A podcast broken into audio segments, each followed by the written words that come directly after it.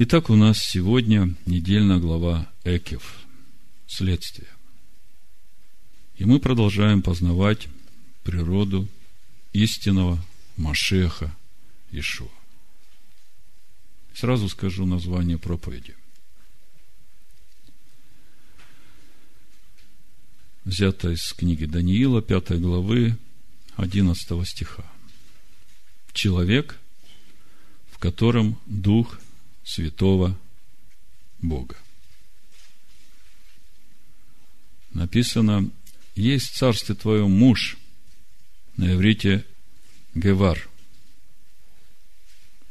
в котором Дух Святого Бога. Мы еще сегодня вернемся к книге Даниила, но вы все знаете, что речь идет о пророке Данииле. Обратите внимание, как, какая характеристика дана Даниилу.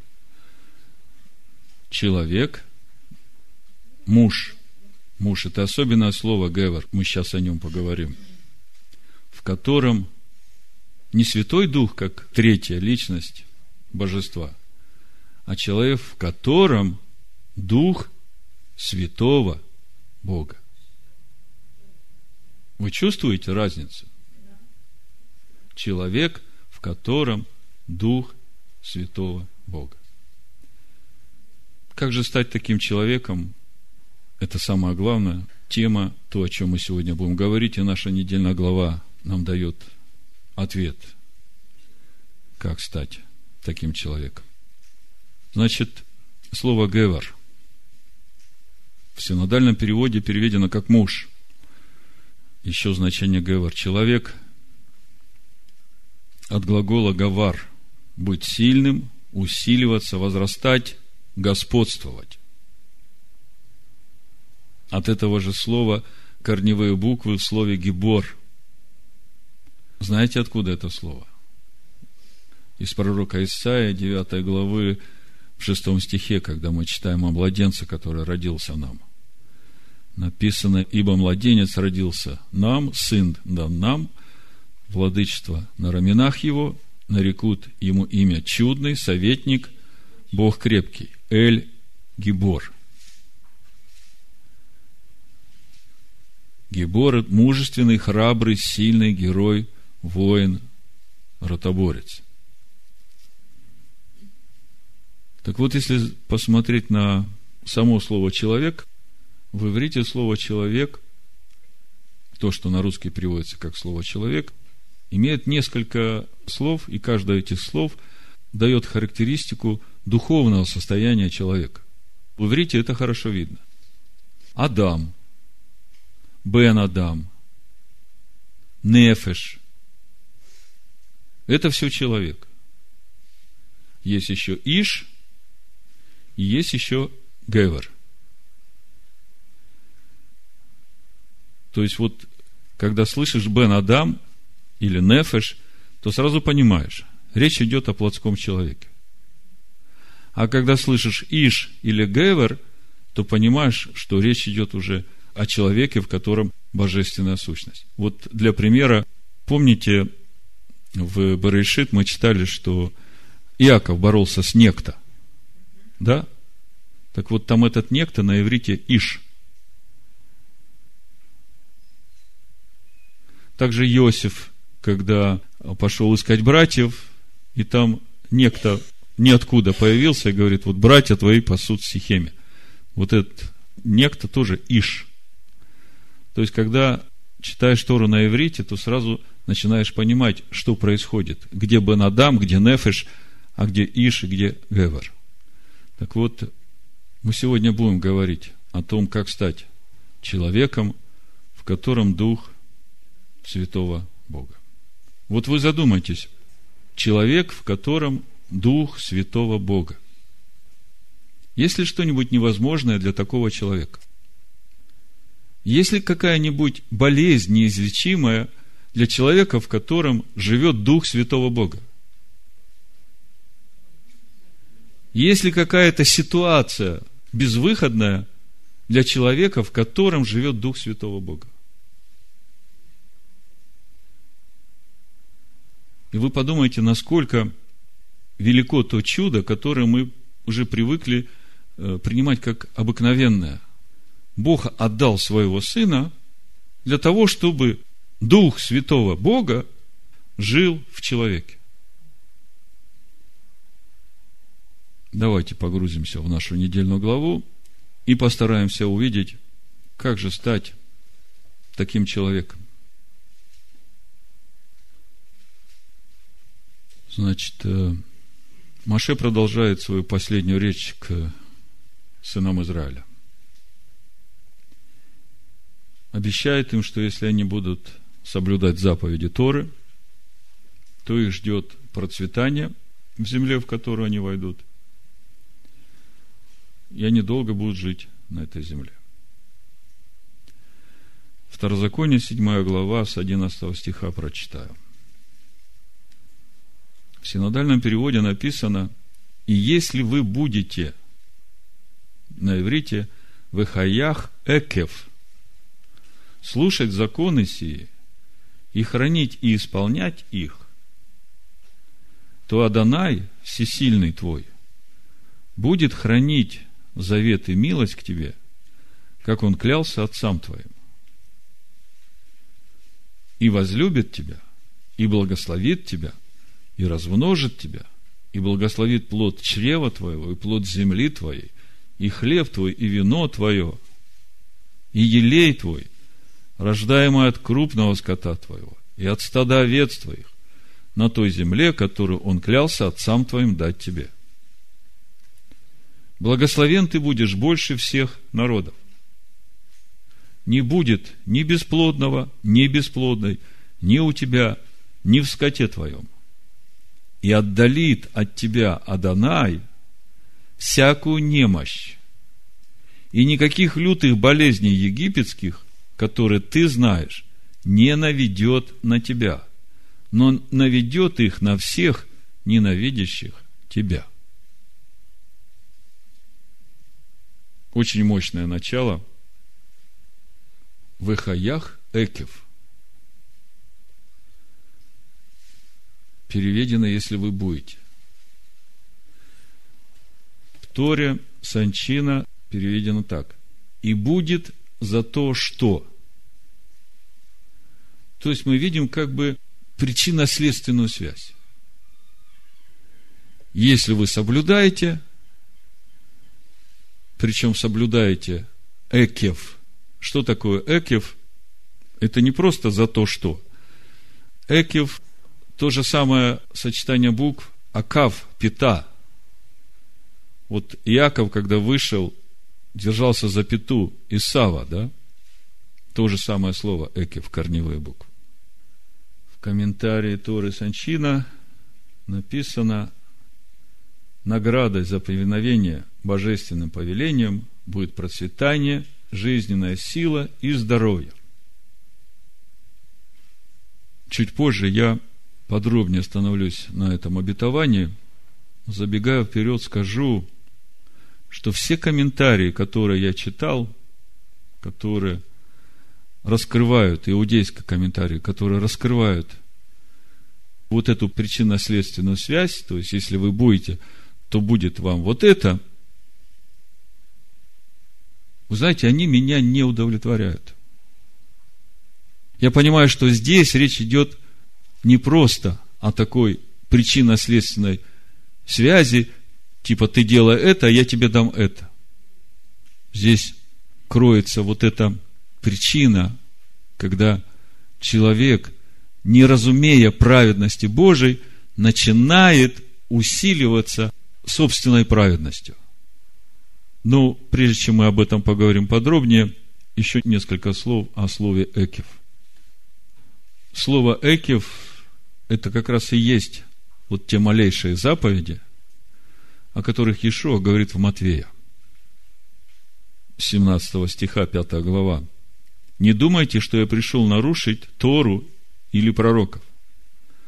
Не нарушить пришел я, но исполнить, Ибо истина, говорю вам, доколе не придет небо и земля, ни одна йота, ни одна черта не придет из Торы, пока не исполнится все. Вот эта йота и черта, это и есть вот эти малейшие заповеди. Экев. Итак, кто нарушит одну из заповедей сих малейших и научит так людей, тот малейшим наречется в Царстве Небесном. То есть, достаточно нарушить одну малейшую заповедь, и ты уже малейшим будешь в Царстве Божьем. А если ты и две, и три, и четыре нарушишь, и так научишь людей, я думаю, что многие сегодняшние учителя будут сильно удивлены, когда они придут пред Богом на суд, чтобы получить награду, они будут сильно удивлены, увидев, как это слово, вот это йота и черта будут их судить за то, что они сами пренебрегли и других так научили. И вместо ожидаемого того, что они ожидают, будет большое разочарование.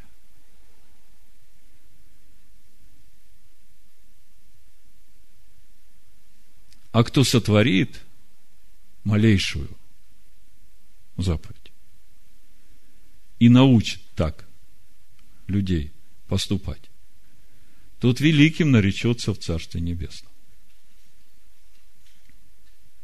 Мы уже обсуждали эту тему, предыдущие разборы.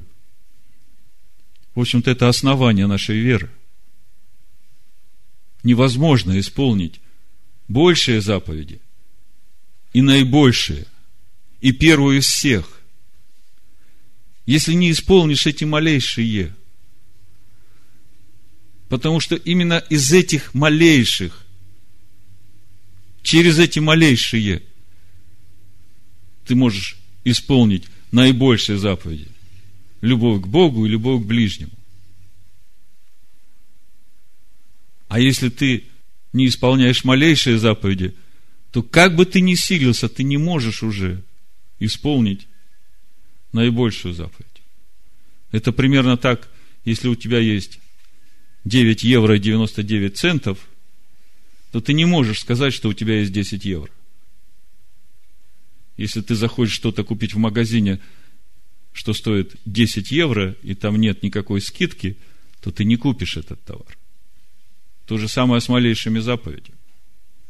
Кто сотворит и научит так других, тот великим наречется в Царстве Божьем. Но возвращаясь к этой причинно-следственной связи, действительно ли это так?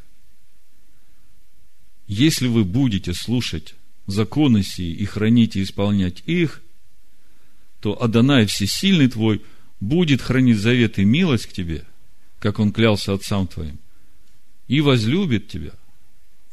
Хочется все сразу вам сказать. Давайте посмотрим на эти обетования. И возлюбит тебя. Казалось бы, непонятно. Бог есть любовь, Бог возлюбил мир, Бог отдал Сына Своего. А тут мы читаем, если ты будешь это делать, то Всевышний возлюбит тебя.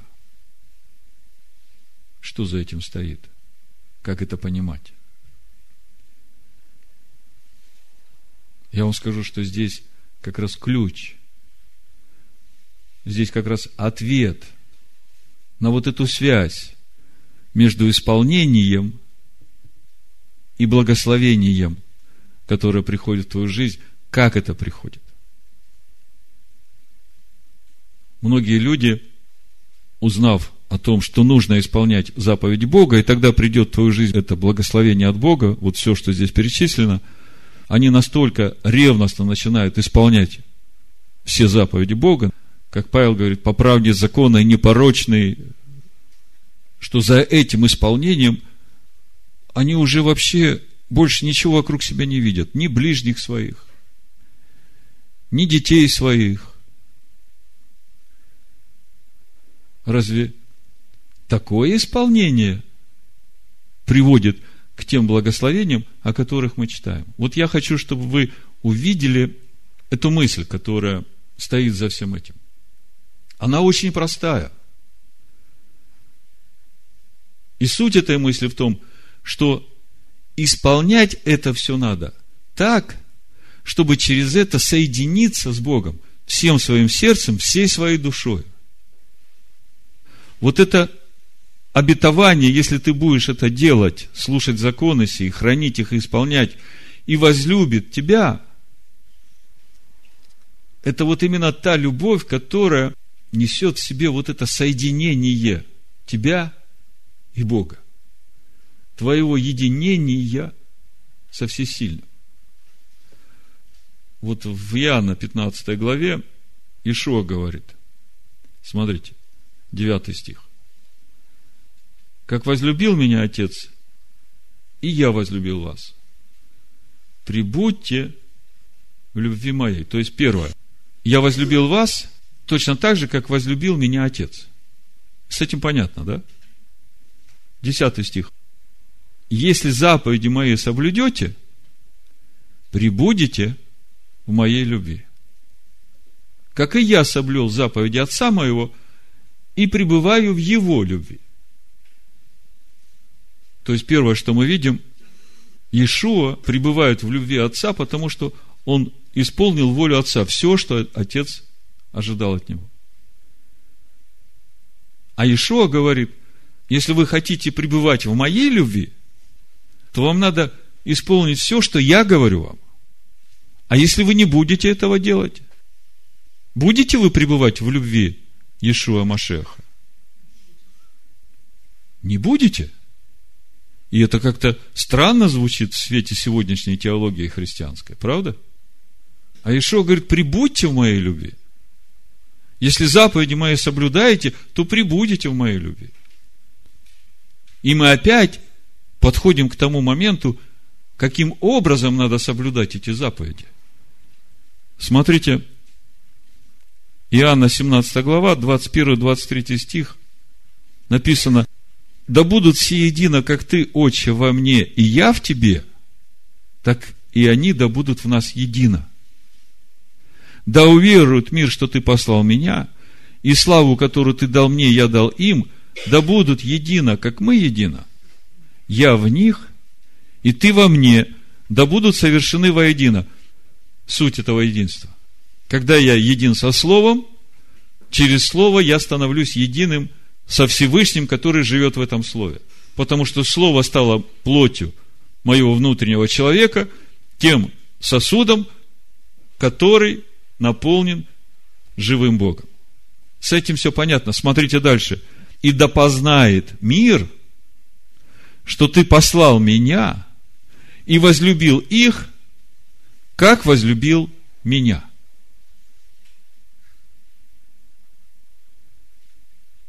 да узнает мир, что ты возлюбил их, как возлюбил меня. А в 15 главе мы читали, я соблюл заповеди Отца моего, и потому пребываю в Его любви. То есть, если эти два места Писания вместе сложить и постараться ответить на вопрос, что стоит за этим Экев – в Эхаях Экев. Если вы будете слушать законы сии и хранить и исполнять их, то Адонай Всесильный твой будет хранить завет и милость к тебе, как он клялся отцам твоим, и возлюбит тебя. То можно увидеть, что через то единение со Словом, через Слово я становлюсь единым со Всевышним, который живет в этом Слове. Вот это обетование, если ты будешь это делать, слушать законы сии, хранить их и исполнять, и возлюбит тебя, это вот именно та любовь, которая несет в себе вот это соединение тебя и Бога. Когда ты исполняешь это от ума своего, потому что ты знаешь, что за это придут благословения. Я не уверен, что придут благословения смотря на то, что происходило с Израилем в пустыне, после того, как они сказали, пусть Бог с нами не говорит, пусть Моисей с нами говорит, и мы будем делать все, что Моисей нам сказал. И смотря на то, что Моисей сегодня говорит, этому народу, который входит в обетованную землю, говорит, только, пожалуйста, не думай, что Бог тебя за праведность твою вводит в эту землю. Не за праведность твою вводит, а за то, что беззаконие этих народов, которые там живут, уже переполнили чашу. А если ты туда войдешь и будешь поступать так же, то с тобой Всевышний поступит точно так же, как и с ними. И мы видим, что так оно и было. Поэтому я и говорю, что если ты думаешь, что ты просто от ума будешь соблюдать с ревностью вот то, что Бог заповедал, а при этом сердце твое будет далеко от Него, то вряд ли придет все это благословение на тебя, потому что ты не соединился с Ним. Когда мы говорим здесь о причинно-следственной связи, если ты будешь соблюдать, то все это придет на тебя, мы сейчас еще посмотрим, то мы говорим, что это становится возможным именно потому, что через это Бог начинает жить в тебе. А если Бог начинает жить в тебе, то что есть невозможное для Бога? И я говорю, все враги просто рассыпятся перед тобой. Всякая неизлечимая болезнь, она просто сдохнет и засохнет просто в корнях своих, если присутствие Всевышнего в тебе будет. Какая-то неразрешимая ситуация – да что может быть неразрешимое, когда Всевышний все устраивает? Он звезды может ставить так, как он хочет. Авраам был бездетен по звездам. Он вывел Авраама, говорит, посмотри, Авраам, вот тут вот я тебе одну букву сейчас в имя добавлю. И, пожалуйста, Авраам, смотри, в 70 душах твои потомки вошли в Египет, а вышло 600 тысяч. Вот оно благословение. Есть ли что невозможное для Бога, который живет в тебе?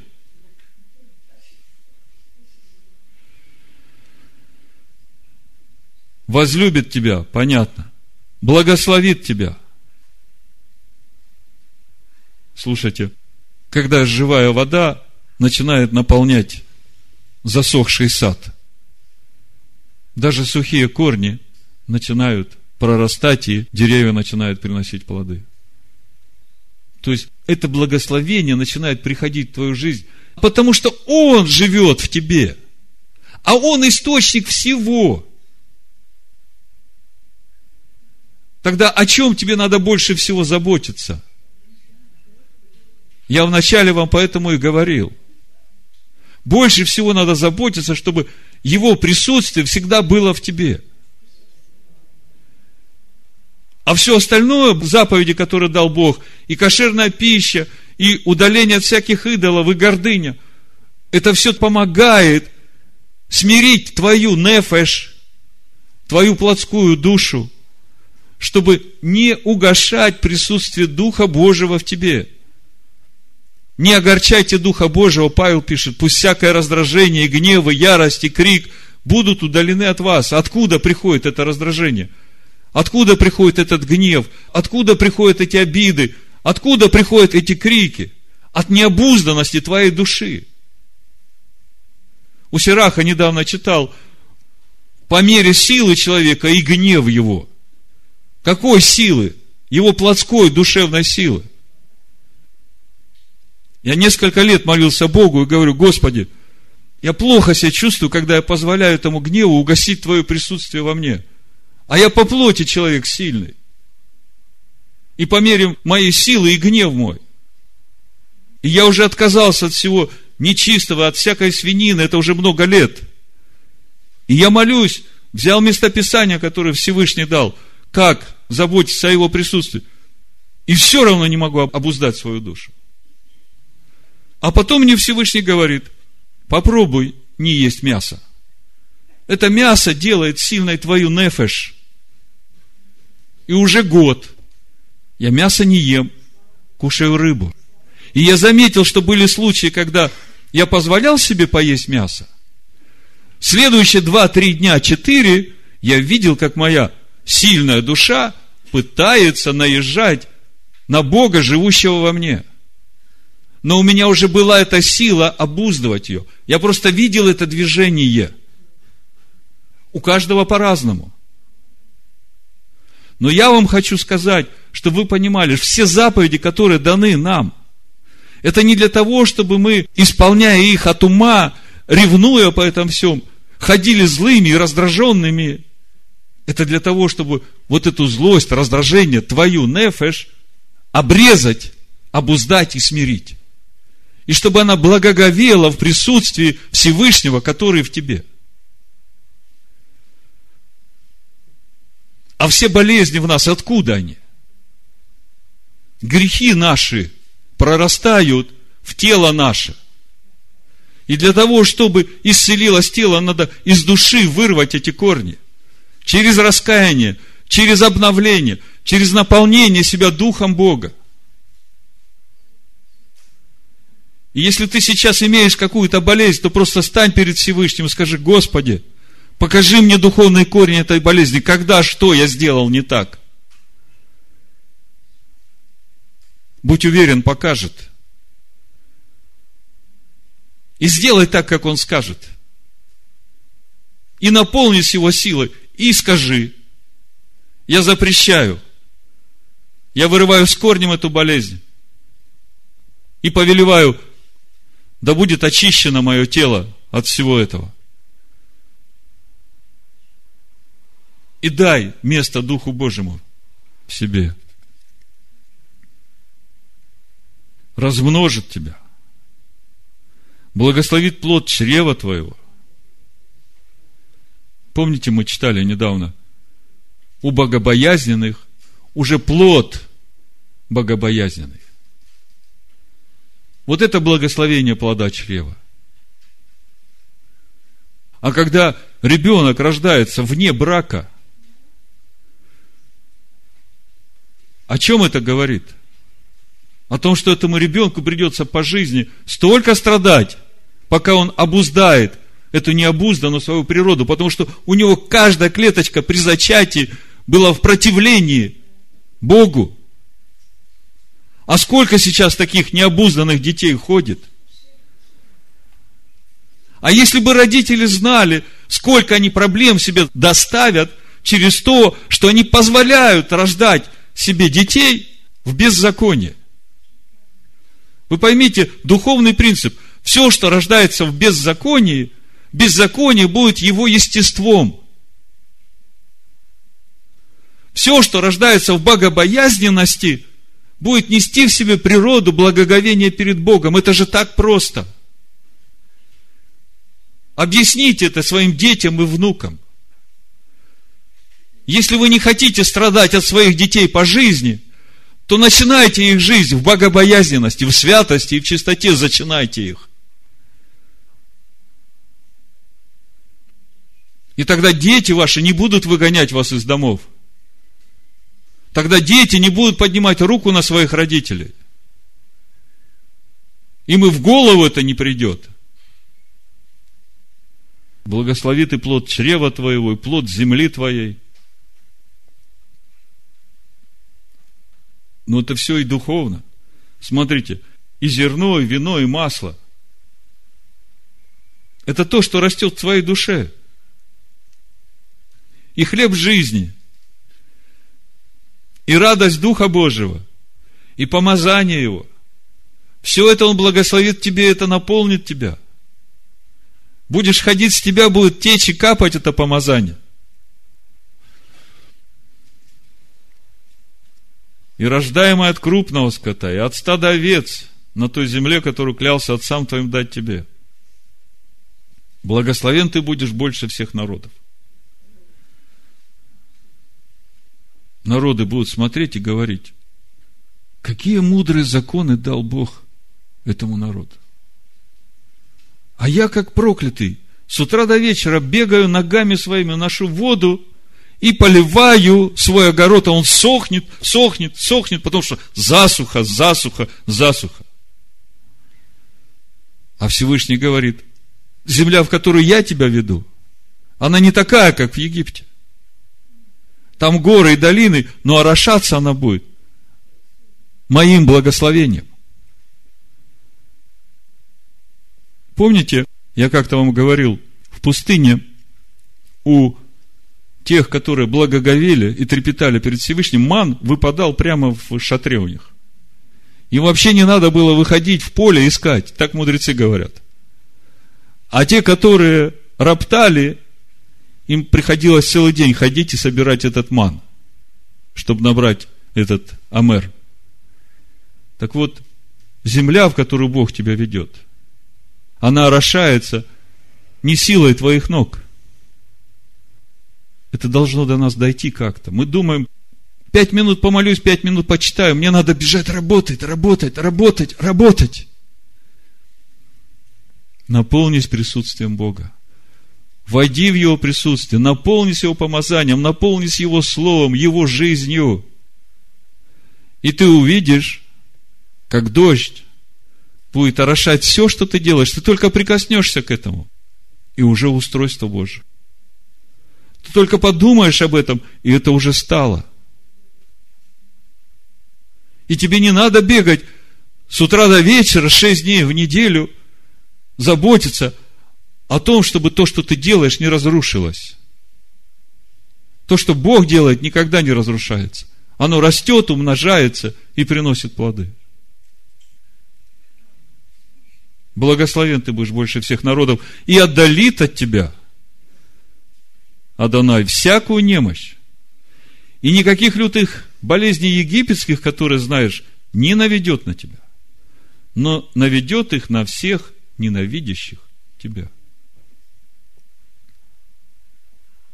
Сколько из нас людей ходят и страдают в болезнях?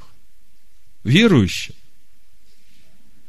Вы задумайтесь, что в вашем стоянии перед Богом не так?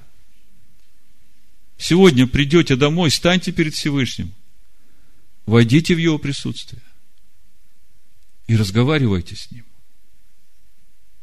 Господи, я люблю Тебя. Я хочу познать Тебя. Я хочу всем сердцем, всей душой принадлежать Тебе. И я знаю, я слышал, я читал сегодня в Слове Твоем, что если я соединюсь с Тобой, то ничто не может прилипнуть ко мне, никакая египетская болезнь.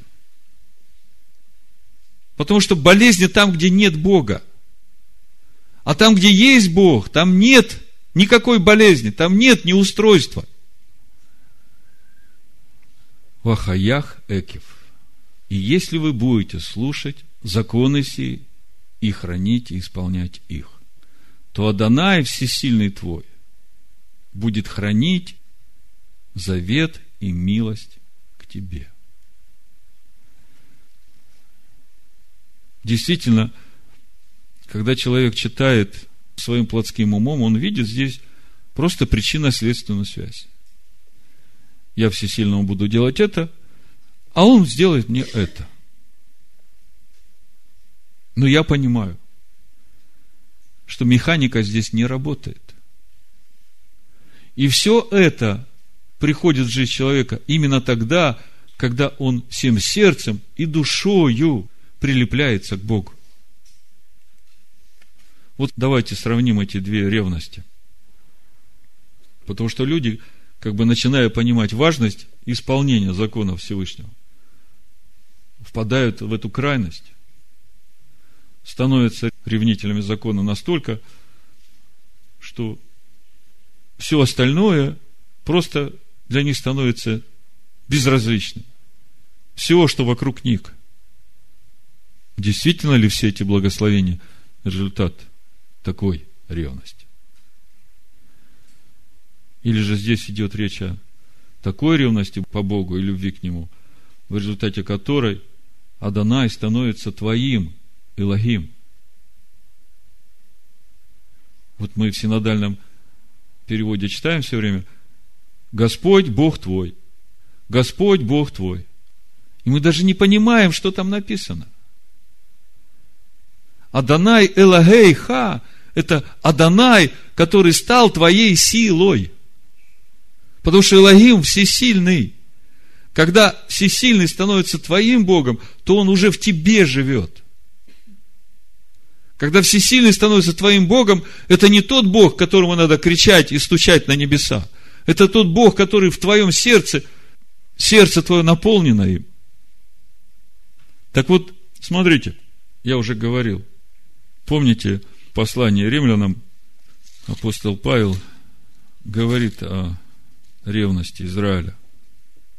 Это 10 глава послания римлянам с первого стиха.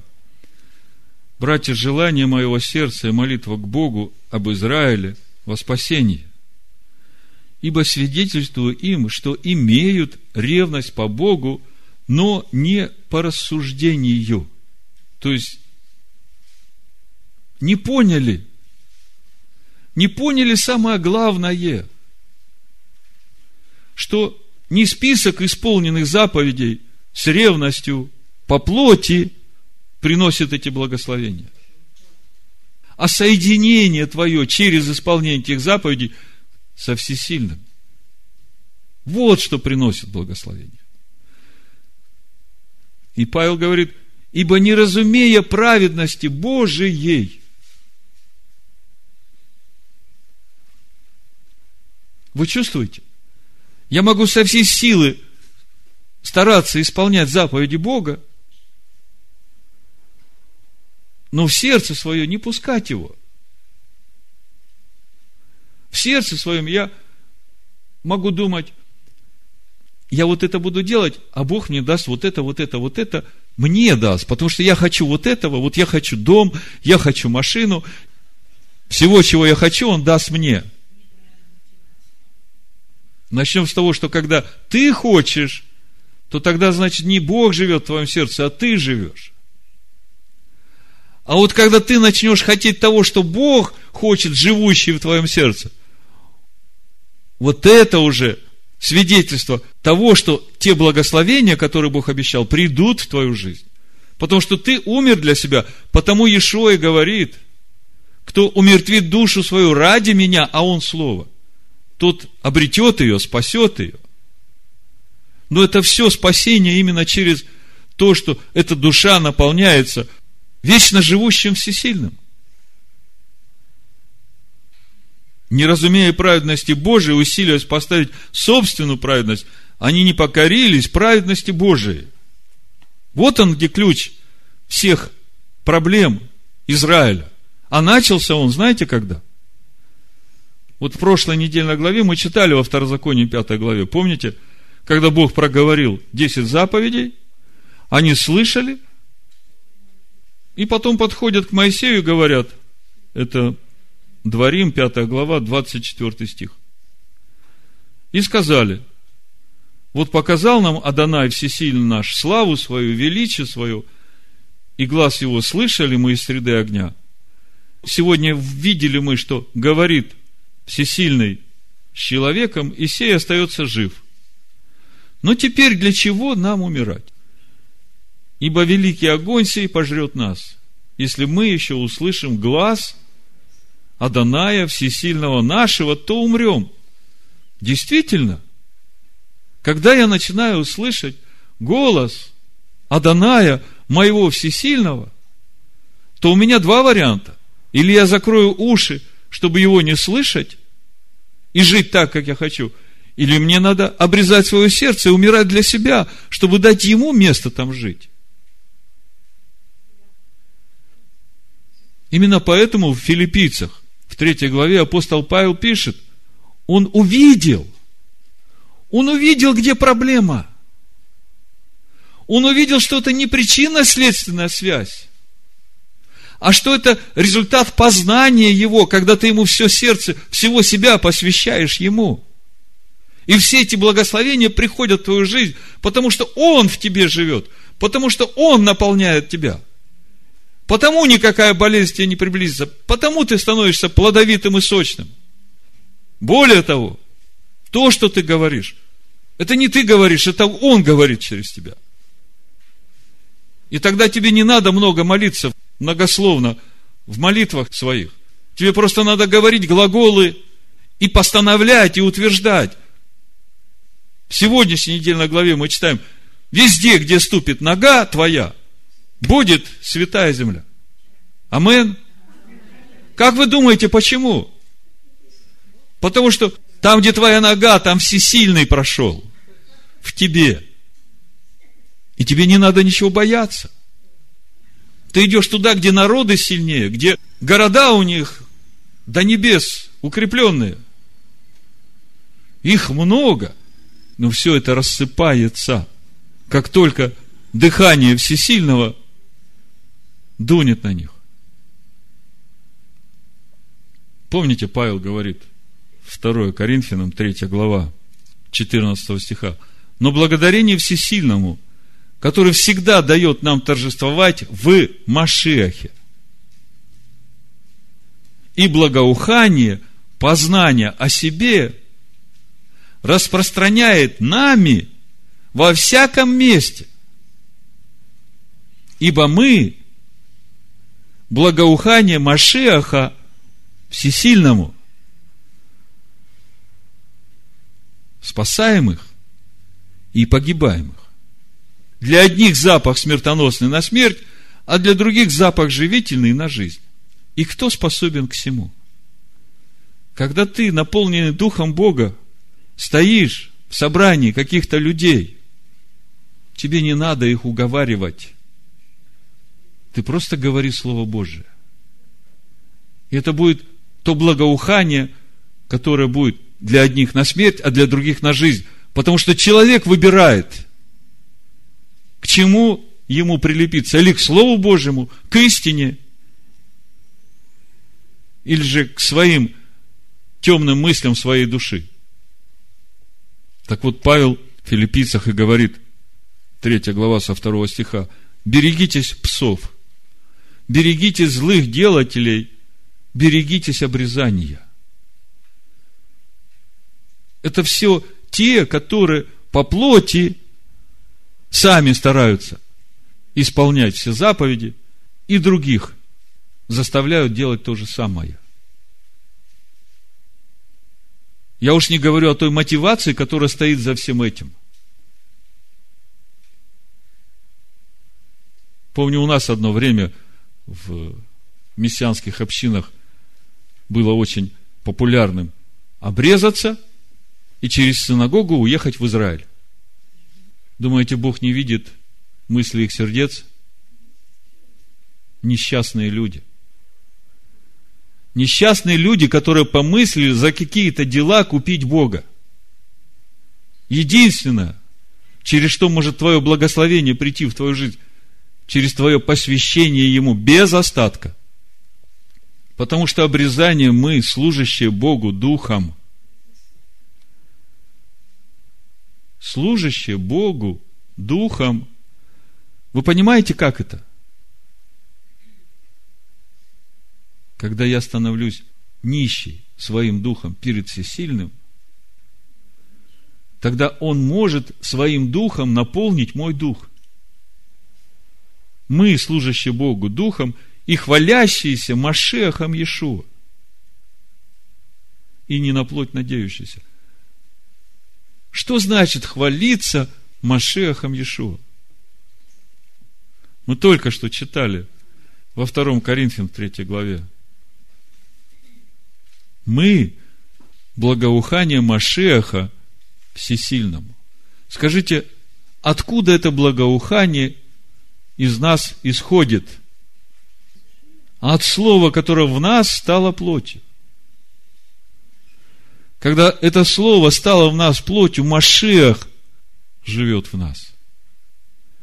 Это и есть тот путь праведности Божией.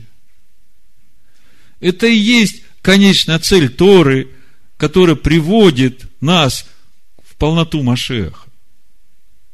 И сегодняшняя недельная глава нам дает ключи, раскрывает этот путь – как стать человеком, в котором Дух Святого Всесильного. Хотя я и могу надеяться на плоть, Павел говорит. Если кто другой думает надеяться на плоть, то более я. Обрезанный в восьмой день из рода Израилева, колена Веньяминова, еврей от евреев, по учению фарисей, по ревности гонитель Церкви Божией – по правде законной, непорочной. Павел тоже шел этим путем. Он тоже по правде законной был непорочным. Он тоже усилился поставить собственную праведность. Потому что его так научили. Ему сказали, вот она, причинно-следственная связь. Ты делай вот это, Бог тебе даст вот это. И он ходил злой. Когда Стефана убивали, он первый там свидетелем был. Когда надо было разбираться с учениками Иешуа, он первый самый активный, лучший ученик Гамалиэля. Очень ревностный по Богу и за Бога. Но что было для меня преимуществом, то ради Машеха я почел читою.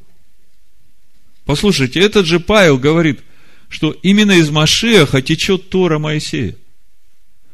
И что отцы, которые в пустыне погибли – они погибли, потому что искушали Машеха. А искушали тем, что не были послушны сердцем своим, душою своей. Тому, что Бог заповедал, а Бог-то заповедал это для них, для нас, чтобы нам было хорошо, чтобы нам овладеть этой землей. Подумайте, речь ведь идет о Царстве Божьем, в которое ввел нас Всевышний. Речь идет о приглашении на тот брачный пир, который состоится, когда Он придет – Речь идет о том, когда войдет Всевышний и скажет, слушай, где твоя брачная одежда?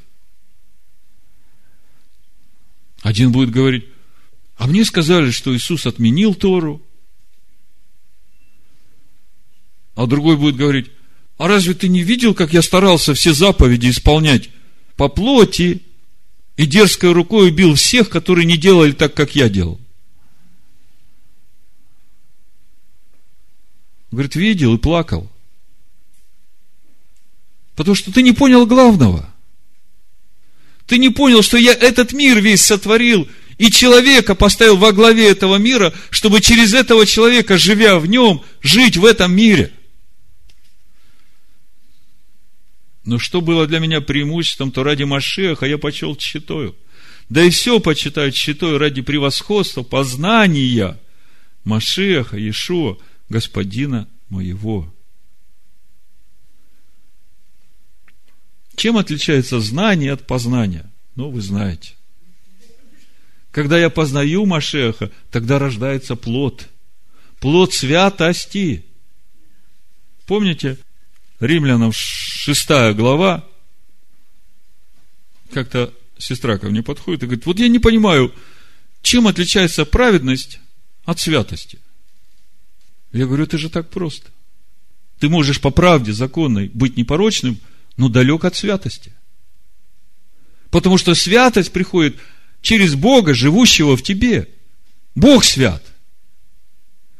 А для того, чтобы праведность привела к тебя к святости, ты должен исполнять это так, чтобы сердцем своим соединиться с Богом. Ты должен так исполнять, чтобы плодом вот этой твоей жизни была святость. В шестой главе Римлян Павел об этом пишет. Ну, давайте с 14 начнем, чтобы ответить на все вопросы сразу. Павел говорит, грех не должен над вами господствовать, ибо вы не под законом, а под благодатью. Сегодняшний христианин возьмет этот стих и скажет, ты же видишь, написано, мы не под законом, мы под благодатью. А Павел говорит, если ты под благодатью, то грех вообще над тобой не должен господствовать. Если Бог живет в тебе, то ты уже вообще не грешишь. Что же, станем ли грешить, потому что мы не под законом, а под благодатью? Никак. Разве может грешить Бог, живущий в тебе? Но для того, чтобы Он начал жить тебе, тебе же надо познавать Машеха, того Машеха, из которого течет эта живая вода, которую пили отцы в пустыне, и о которых, немногих из которых благоволил Всевышний, чтобы они вошли в обетованную землю, погибли все в пустыне, потому что противились постоянно. Неужели вы не знаете, что кому вы отдаете себя в рабы для послушания, того вы и рабы? Того вы и рабы, кому повинуетесь? Или рабы греха к смерти, или рабы послушания к праведности. То есть, смотрите, все начинается с рабства. С рабства послушанию. Послушанию заповедям, законам Бога. Почему рабство? Потому что моя душа, она не хочет это делать. А мой дух, возрожденный дух, говорит моей душе, знаешь, родная, вот все, что в тебе не хочет, мы сейчас будем обрезать. Вот, пожалуйста, не дергайся, сиди тихо, чтобы чего лишнего не отрезать. Богобоязненная душа скажет, да, Господи, я готова умереть полностью для Тебя, чтобы Ты жил во мне. А беззаконная душа, она будет как свинья визжать. Ты к ней только притронешься, она столько шума наделает. Вы когда-нибудь видели, как овца идет на заклание и как свинью режут? Разницу можете сказать? Так это разница между богобоязненной душой, которая посвящает себя Богу, и беззаконной душой. Благодарение Богу, что вы, бывшие прежде рабами греха, от сердца стали послушны тому образу учения, которому предали себя. Павел говорит Тимофею, ты из детства научен священным писанием. И именно они могут умудрить тебя во спасение. Освободившись же от греха, вы стали рабами праведности. Освободившись от греха, 18 вы стали рабами праведности. В 22 стихе, но ныне, когда вы освободились от греха и стали рабами Богу, слышите, вы стали рабами праведности. И Павел говорит, что это и есть быть рабами Богу. Плод ваш есть святость, а конец – жизнь вечная. Вот каким путем должна идти каждая душа. И Бог для того отдал своего Сына, чтобы мы могли этим путем двигаться. Вы подумайте, какое чудо Бог совершил в этом мире. И все сделал для того, чтобы Ему жить в каждом человеке. И чтобы через это все благословения, которые мы сегодня читаем в нашей недельной главе, пришли в жизнь человека, чтобы он всегда ходил радостный, чтобы он всегда ходил благодарный, чтобы он всегда ходил кроткий и смиренный, чтобы никакой гнев, никакая гордость, никакое раздражение, чтобы все это было далеко от него, чтобы мир Божий, чтобы свет Божий, чтобы святость Божия наполняли его и текли через него. Стали рабами Богу, а плод ваш есть святость. Когда я познаю Машеха, тогда рождается плод. Плод святости. Вот она, свидетельство познания Машеха. Вот здесь мы начинаем видеть разницу между Бен Адамом, Нефеш и Иш и Гевер. Здесь мы начинаем видеть тот путь, на котором человек становится Гевером, в котором Дух Святого Всесильного. В нашей недельной главе раскрывается этот путь. И прошлый шаббат мы уже начали говорить об этом пути, об этом пути, об этом пути, об этом пути, об этом пути, об этом пути.